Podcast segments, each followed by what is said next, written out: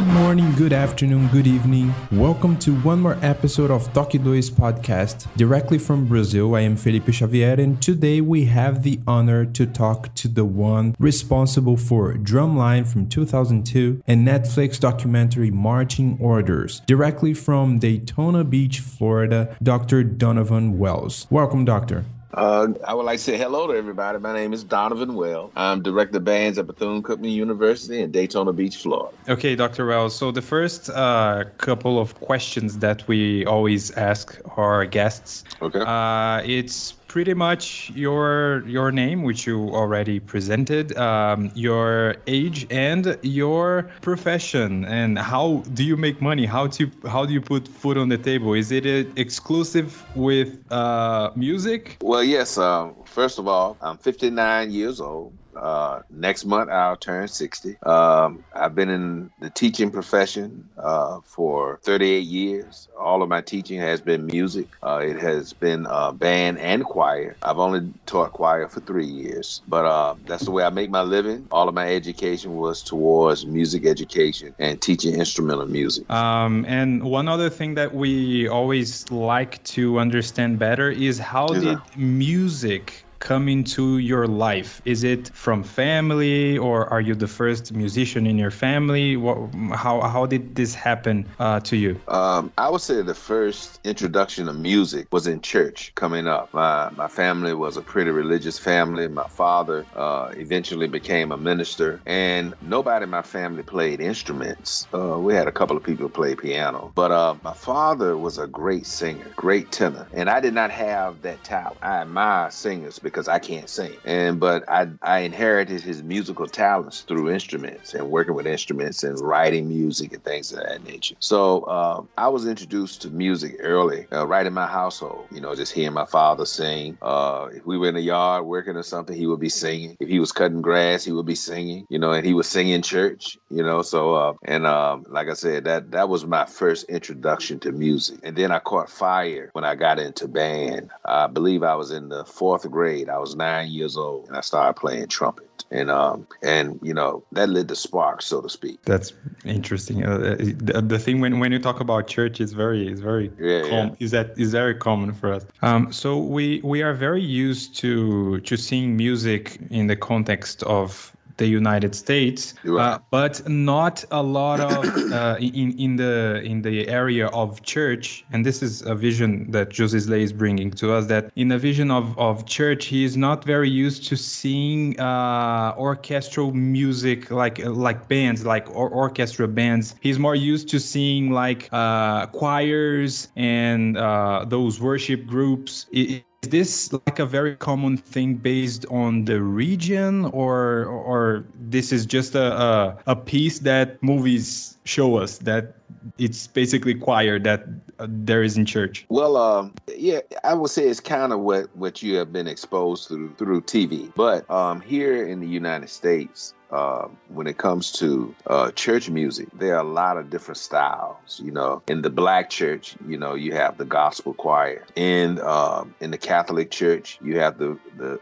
the very how can I put it, the very conservative choir and organ. And then you have the contemporary churches, the mega churches, what we call the mega churches, with five and ten thousand members, and they have a broadcast on all fifty states, all across the country, and maybe maybe in other countries as, as well. They usually have a a choir and an orchestra you know, a full orchestra, professional mu- musicians, and because it's a it's a it's a huge TV production along with it being a religious service. So uh, you know, you have those three three things going on. Uh, but for most places, you know, choir is uh, choir is the main thing in church. You know, your choir and your organist uh, and your pianist. Uh, that's that's that's your main thing in church here in the United States. All right. So uh, you you told us that you started playing trumpet uh, in fourth grade, about nine. Right years old, right? Yes. Uh, so the little you, uh, have you ever thought about being anything else, like a doctor, uh, a fireman, a gardener?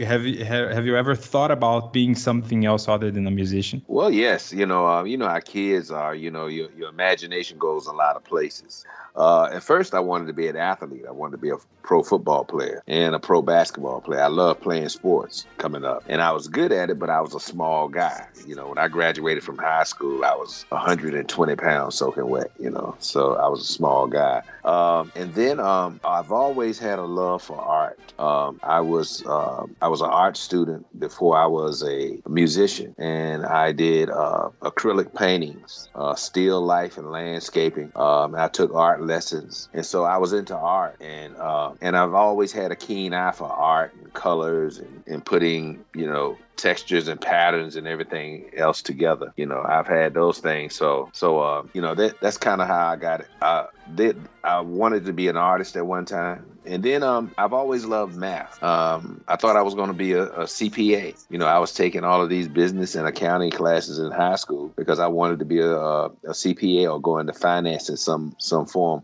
or maybe even be a banker. And then um, in the ninth grade, we got a new band director. And uh, what you see kind of a, a, smaller version of what you see on marching orders. He did that with our high school band on a on a much more entry level. And um and man, um that that changed my whole life. In tenth grade, it got stronger. Eleventh grade, I started taking piano, uh, taking classes at the at the closest university, which was Norfolk State University, and um just having a good time. And um and I made a decision my eleventh grade year that I was going to go into music because um I was good at it and I enjoyed it and and so it, it didn't seem like work you know so uh, that's what i wanted to do. Had no idea i would end up where i'm at now. All right and um, how was this journey that you first entered this marching band? How was the journey be- between that moment when you when you started playing in this marching band until you become the leader of one? So okay.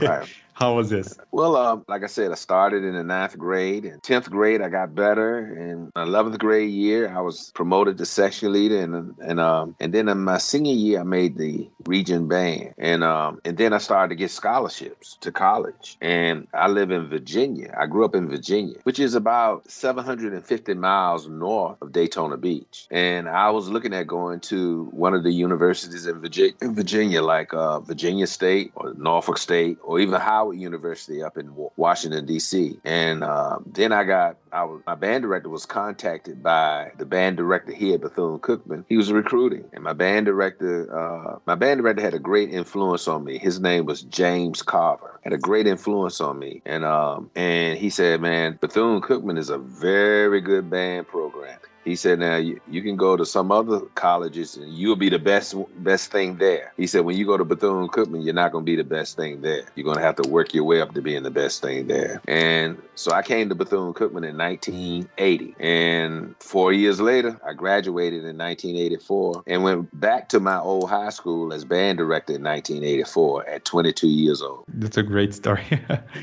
um, so you entered Bethune Cookman, right? Yes. So yes. they are a very famous band right, yes. right now. Yes. Um, and what uh, were they like this? Like uh, uh, you entered 30 years, 38 years ago. You said in the beginning, right? Yeah, yeah. I graduated 38 years ago. And, and you and you started being being working with them, right? No, um, when I graduated in 1984, mm-hmm. um, I went back to Virginia and I started teaching public school. I taught, ah, that's cool. I taught at my high school. I taught at four different high schools over a 12 year period. Um, I even did one season as assistant band director at Hampton University, but I was part time. I was still teaching, mm-hmm. and and um and then I was called back to Bethune Cookman in 1996. All right, so you've been there since 1996. Yes, 26 years. That's yeah, 1996, and uh, I was assistant band director when I when I came here, uh-huh. and I and after one year they promoted me to director bands, and I've been band director for 25 years. So 1996, we are in 2022. So what has changed from this from this band since since that time uh, that that you started? Were they always the,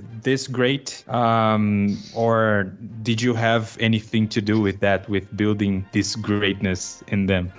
well, when I when I got here in 1996, um, the band that I left in 1984, I mean in 80, in, from 80 to 84, there had been a lot of changes, and the, the band was uh, was going through some hard times, some hard times. So uh, when I got back here, we only had about 88 people in the band, and um, compared to now, we have about 310. And so um, the process of building the program. And a lot of people want to know. I, this is a question I get asked all the time. How did you all become so well known and so good and so famous? And um, I don't know the answer to that either. The, the, the only thing that we've done is worked real hard to put out a quality product. And people have been calling us networks, NFL, movie companies, Netflix. People have just been calling us to do things. And um, I tell my students all the time, you know, it's it's the quality of the work that you put out. I say it's a whole lot of bands in the in the United States, whole lot of bands, bands. Bands much at much larger institutions than ours. You know, you have the Ohio States, you have the Michigans, you know, the LSU's, the UCLA's. You have great bands here, but it, but somehow this little small black school, our phone keeps ringing, and that's because of the quality of work that our students do. So uh, I'm real, I'm real proud of it, man. It's been a journey. It's been a good journey, though, a good journey. Uh, I've learned a lot along the ways. I made some mistakes, uh, and I've grown as a director, and uh, and I've learned to trust my students you know, because they are the ones with all of these creative ideas. And my job is to take their ideas and make sure that I can put pen to paper and make it happen on the field. Okay, Mr. Donovan, my band has 30 musicians only. a little bit band. Doesn't doesn't matter how big it is. It doesn't matter how big it is. Just because a, a big band or a small band. Long as it's a good band, it doesn't matter how, how big it is. My band is a good band.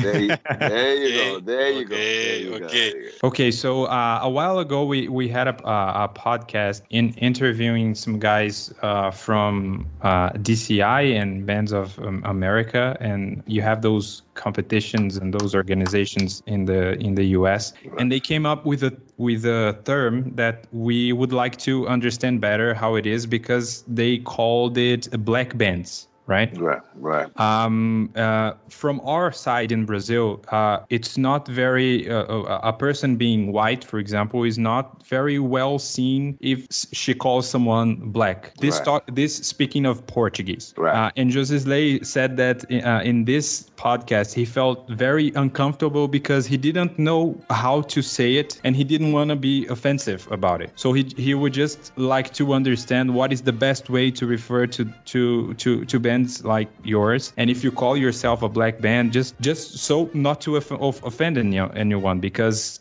we, it's completely different cultures, right? Right, right. Yeah. Okay. Uh, just to kind of give you uh, a little bit of background uh, mm-hmm. with with with blacks in the United States. Uh, from slavery, uh, we were called Negroes, and another N word that's that's that's very negative to us. So uh, we like the term African American or blacks. You know, you know, we, that that doesn't offend black people to be called blacks or African Americans. now, as it pertains to the show style, we call it show style or traditional style. Now, some of the white, the DCI, which is predominantly white, they will say the black band because our style is only done by black bands.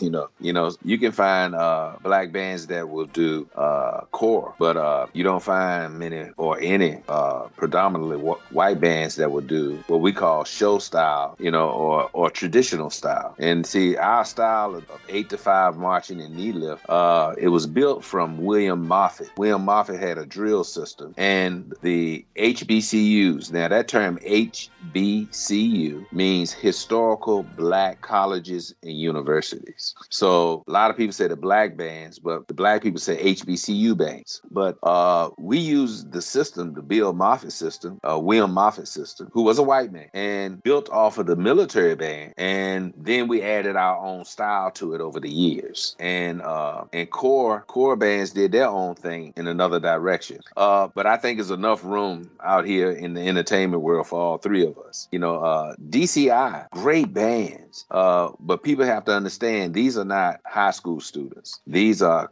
college students. Some of them are band directors, teachers. They have degrees. Uh, these are some of the best players that you're going to find, and they're you know they they're ready to perform. You don't have to teach; they're ready to perform. Mm-hmm. Uh, Bands of America. Bands of America is kind of like a, a, a national band organization that promotes competition in the DCI arena mostly, uh, and uh, in in the in the corps arena, I should say mostly, and um, and so they do competitions all over uh, concert and marching, concert and marching. Now you you have a lot of high schools that are predominantly black that still participate in Bands of America because they have good bands. They have good band. Uh, bands of America, black or white, you have to have a good band to be in there. And uh, and then you have the show style, which is the HBCU style. That's the high knee lift and the playing of the popular music and dancing while you're playing at the same time and drills and patterns moving on the field and uh, high energy, high energy, you know, and great entertainment. So um, it's enough room for all of it. Uh, I don't get offended if DCI call us black bands. I would prefer if they would call us show style bands or traditional bands or HBCU bands. But I'm not offended that they call us black bands because, you know, um, that's not an offensive term to blacks in the country over here. The N word is an, is a, it, you know, even Negro, Negro is, is, a, is offensive to black people. We would rather be called African Americans or black. You know, we'll say first thing we'll come out of our mouth, we'll say we're black, you know, you know, so, um, um so it, it's, um, it doesn't offend me. I, I, I wish they would use another, I wish they would use some of the other terms to describe us, but it doesn't offend Okay, so uh, there is a very interesting um, thing that happens in a in a in a game. For example, um, I, I, I don't know this because I've I've never seen a lot of of it. I'm just the messenger here. Okay. but Josisley said that there is some there is one thing that he loves is when uh, there are there are the two bands, one of one on each side of the the field, and you play it with so much power. So uh, he says that he they believe that is because the other side has to has to hear it right? Yes. so so it, he wants to know if this is really uh, the explanation for it because this is this is what they think it is because you guys have these two bands playing as loud as they can. So uh, what is what is the real deal? Is this is this so so powerful so that you can provoke each other a little bit? Is that it? Well it, I think um, when you talk about how loud we play, uh, it's a part of our culture. Black people in the United States, uh, we we worship differently than white folks. You know, we we tell different jokes, we laugh at different things. We our music sounds different, and same thing with marching band. We are kind of a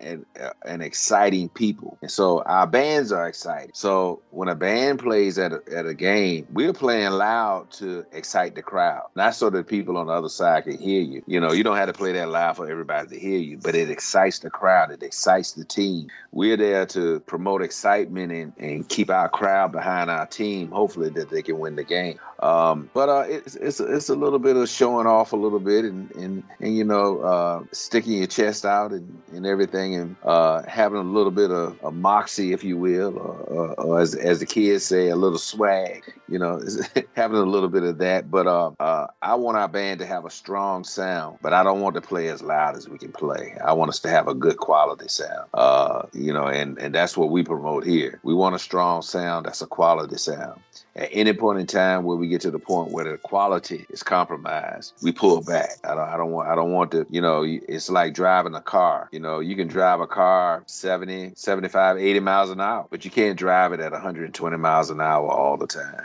You know, so um, we, we just we just try to make sure that uh, whatever we do, we can put out a good sound. But uh, it, you know, it's it's just kind of a little posturing from both bands. You know, you know, just saying that we're here and we're not intimidated by you. But it's all good fun. It's you know, it's all good fun mm-hmm. and everything. So um, when you said that there are 310 people, right? You said it yes, before. Yes, yes. Um, were uh, are they all musicians or are the dancers included in in this? No, um, I would say probably 260, 265 are musicians, uh, and then the rest are dancers, flags, and our drum majors and our train. We have student trainers, just like you have with the teams. We have student trainers, so our traveling part is about 310. Okay. Um, and and um, the other question is that this huge amount of people, it's because you're playing in a stadium and you guys need uh, a big projection of music, a lot of people to be heard all over the stadium, or it is just because the more the better? well, a little, little bit of both. because um, the more people you have, the more pageantry you can show on the field. You know, uh, if you look at our some of our performances, we can make formations and designs that you can't make with a smaller number of people. Uh, if you look at some of the, the larger universities in our country, the Michigan States, the Ohio States, they have large bands. They make huge formations on the field.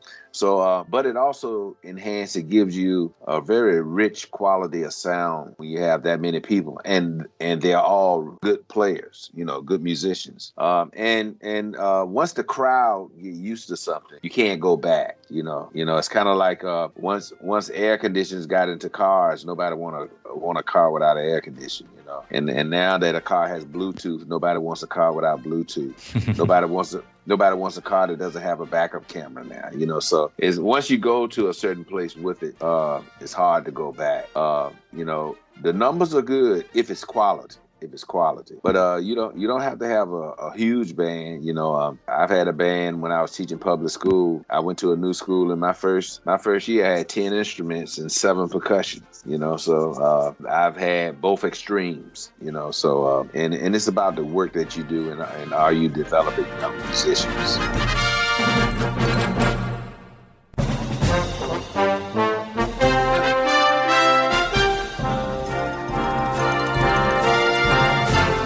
So we have a bit of a confusion with with the band, the band's name, Wildcats, right. and um, uh, in the documentary you uh, you have the name of Bethune Cookman too. So what is the what is the name of the band? Do you have a specific one? Yes, uh, the name of the band is the Marching Wildcats of Bethune Cookman University. So that, that's the official name, Marching Wildcats because our mascot is the Wildcat. So we're the marching Wildcats of Bethune Cookman University. And sometimes people might say Bethune Cookman University, marching Wildcats. But uh, the college name and the marching Wildcats are in there. Um, so we would like to know a little bit about how did you guys get into doing a documentary uh, for Netflix? How did this happen? How the how did the invitation come? Well, uh, we did not we didn't know it was happening at the time, but uh, Honda has uh, a battle of the bands in Atlanta every year where they invite eight of the top uh, historical black colleges and university bands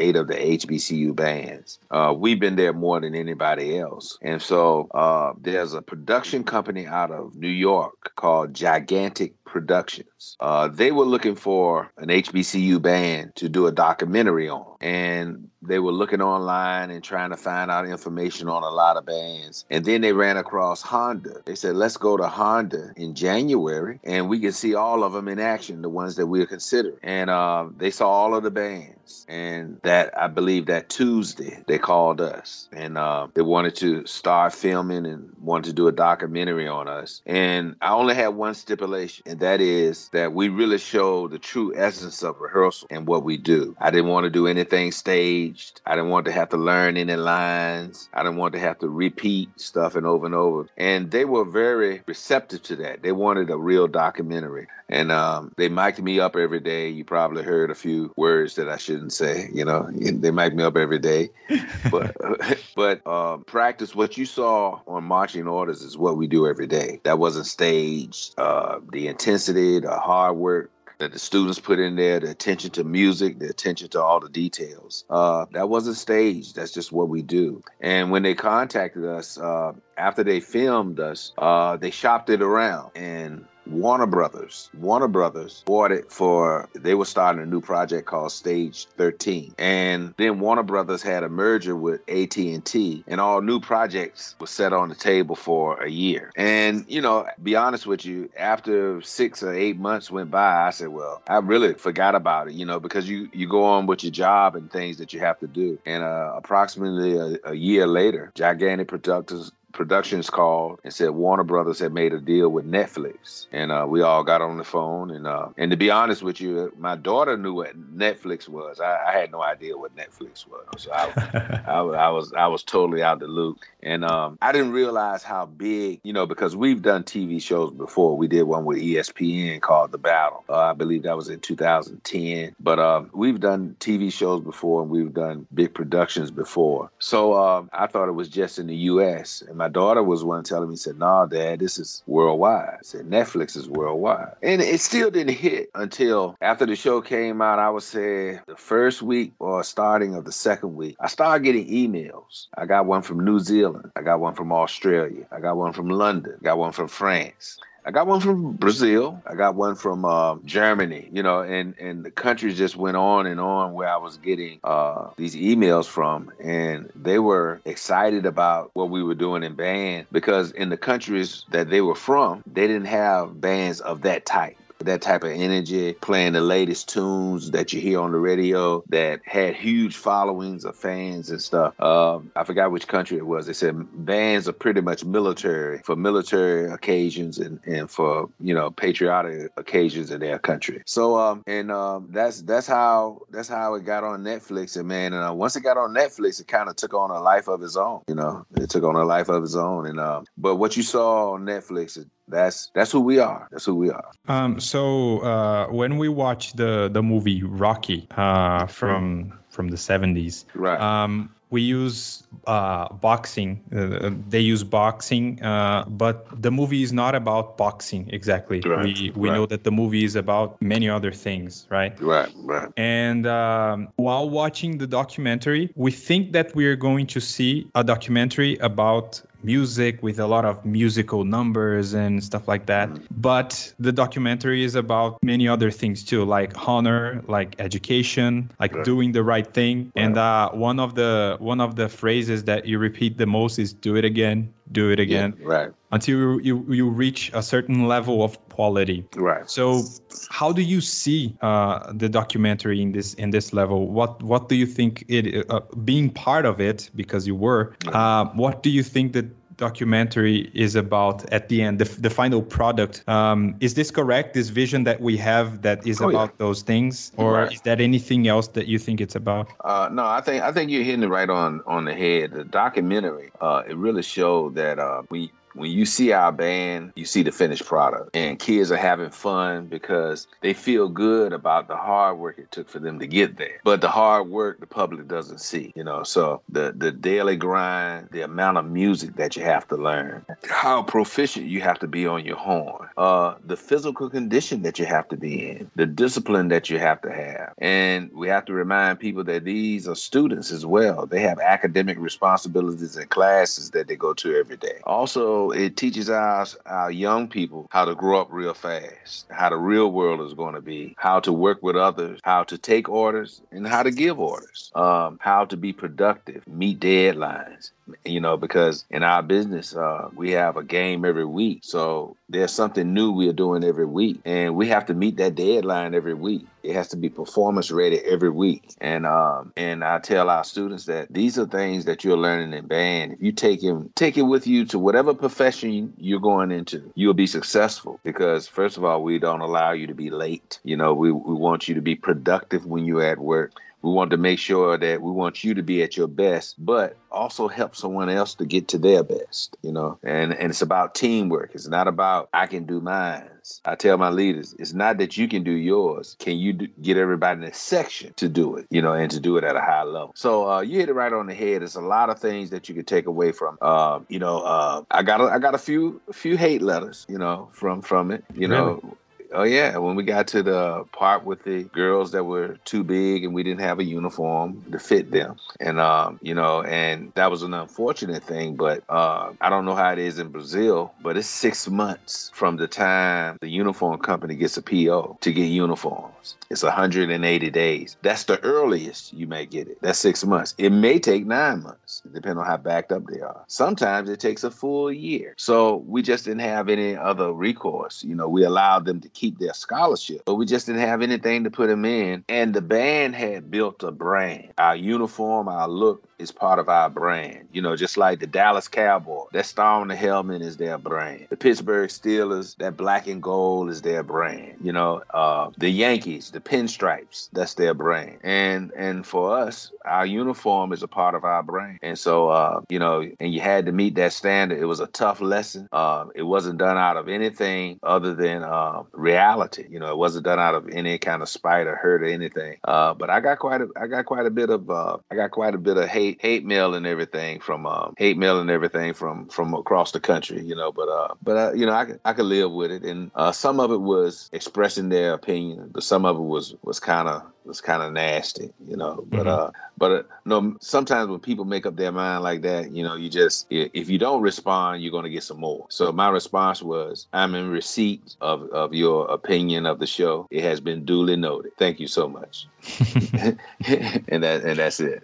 yeah. Um, just a, just a comment from from Josisley is that um, he said that in there there was something about the documentary that was that moved him a lot. It was because in the first episode there is a person that says that he is the first one in his family to go to college to be able to go to college, and he owes that to the band, right? Right, right. And uh, José, they said that this moved him a lot because here in Brazil there are a lot of musicians that have these type of opportunities, but they don't acknowledge and recognize their origins sometimes. And th- this this was a bit of a, a critique of our own uh, mm-hmm. culture here. Right. Um, and they they don't give enough credit to their teachers, to the right. people that uh, help them get where they are right now. So he just wants you to know that this, uh, the documentary and especially right. this idea brought a lot of a lot of discussion in bands here in Brazil and uh, the posture, the, the the the posture of the the professionals, how they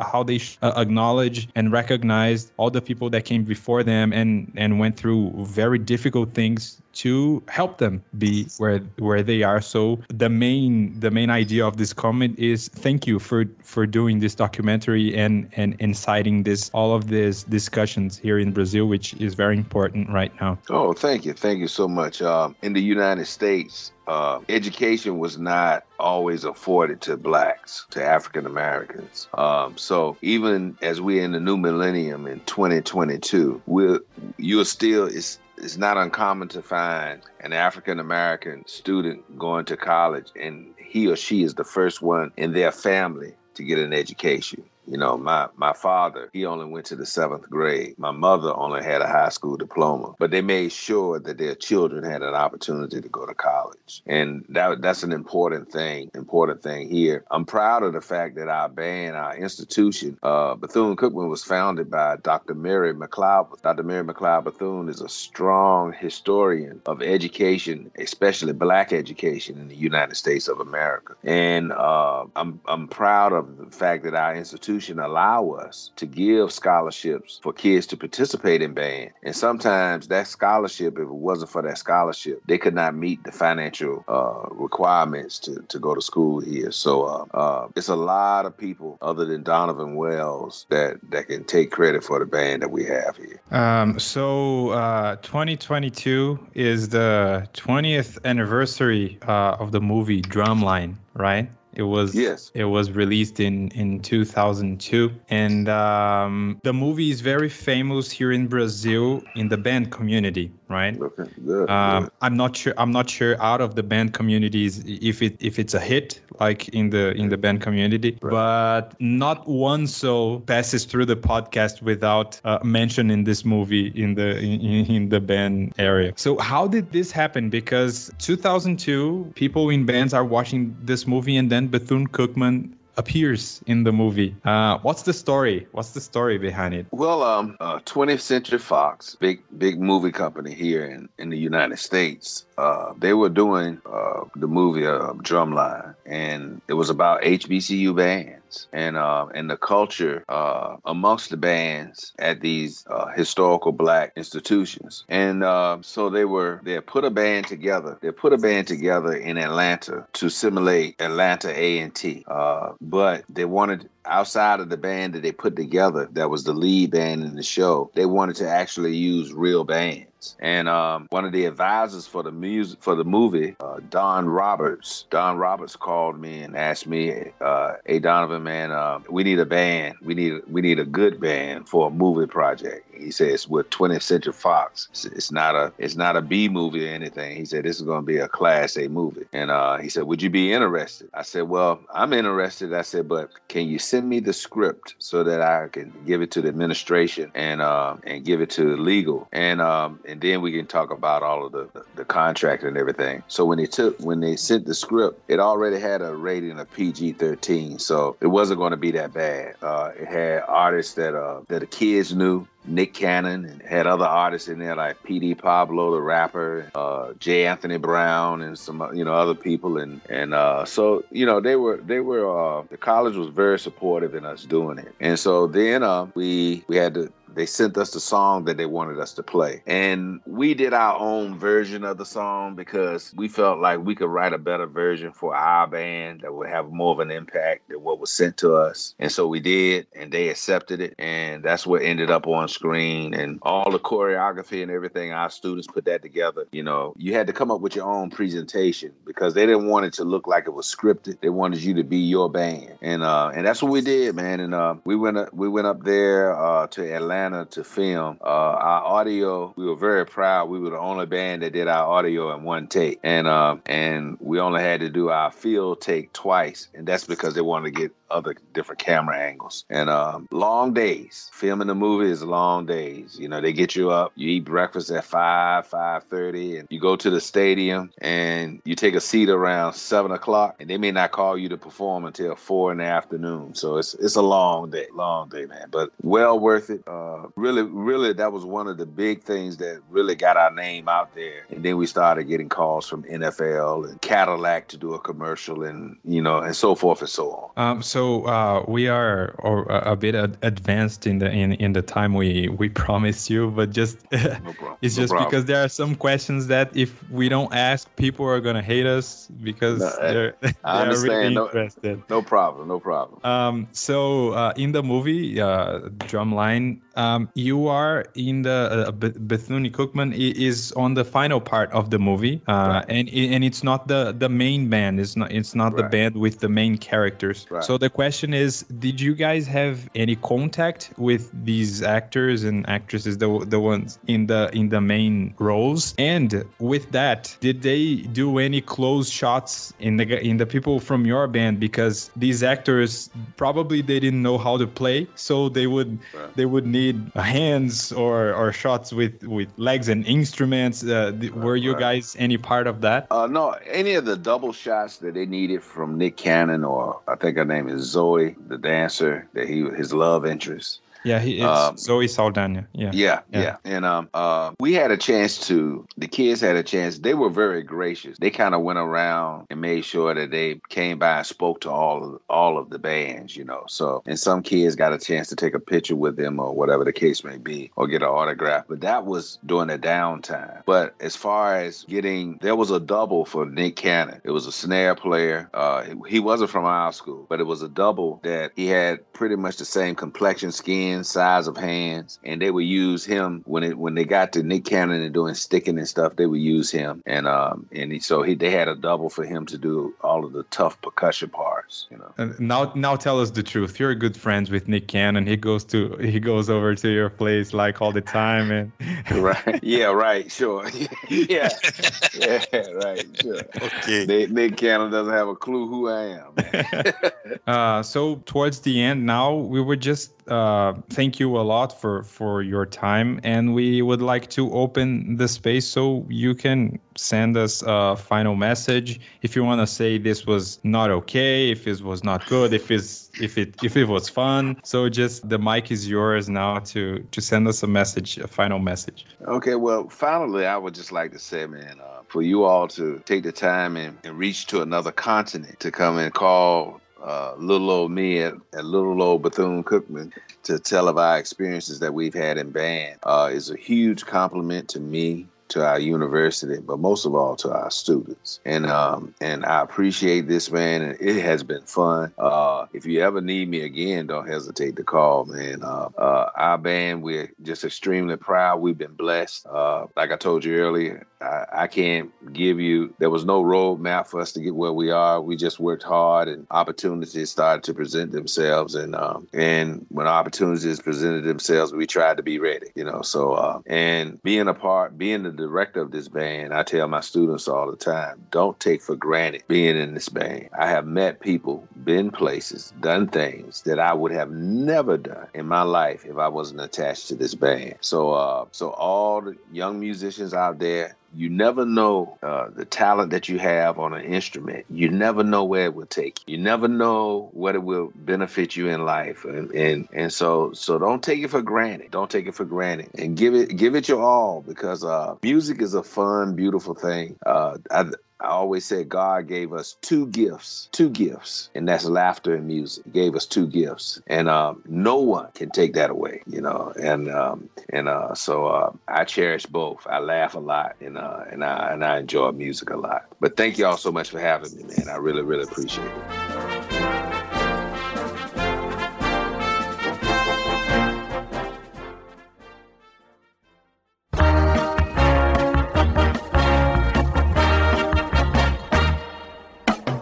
Now, to finish the episode, we would like you to choose one song that speaks to your heart so we can end this episode in great style. Um, I'm gonna tell you a song that I like, and they, your, your listeners can find it on YouTube. Uh, it's a gospel tune. It's a spiritual tune, and it means a lot to me because uh, I lost my father in 2016. I lost my mother in 2020, and uh, me and my, especially me and my dad, I was close with both of my parents. Me and my dad were like buddies, and um, and I didn't see him a lot because I lived so far away. But uh, a song that I would listen to it's by uh, Dr. Ricky Dillard. Dr. Ricky Dillard, and the name of the song is Lifter of My Head. And uh, anybody going through something, ever feeling down, if you really listen to this song and listen to the words, it says, when, when you're down, he'll lift you. When you're weak, he'll strengthen you. When you're broke, he'll fix you. He'll, he'll always be there with you. He's the lifter of your head. So when your head is down and you're going through something tough, and it's a beautifully written song, and you can find it on YouTube. It's called called Lifter, L I F T E R, of my head, and it's by Dr. Ricky Dillard. Uh, it's a it's a popular gospel tune here, but uh, every now and then when when when when life gives you a you know a good old kick in the gut, it's a good song to pick me up, and um, hopefully hopefully that'll pick up some of you listeners. Dr. Uh, Donovan, thank you for this honor for sharing your time and your story with us, with me, with the Brazil and my friends and my parents. So I very excited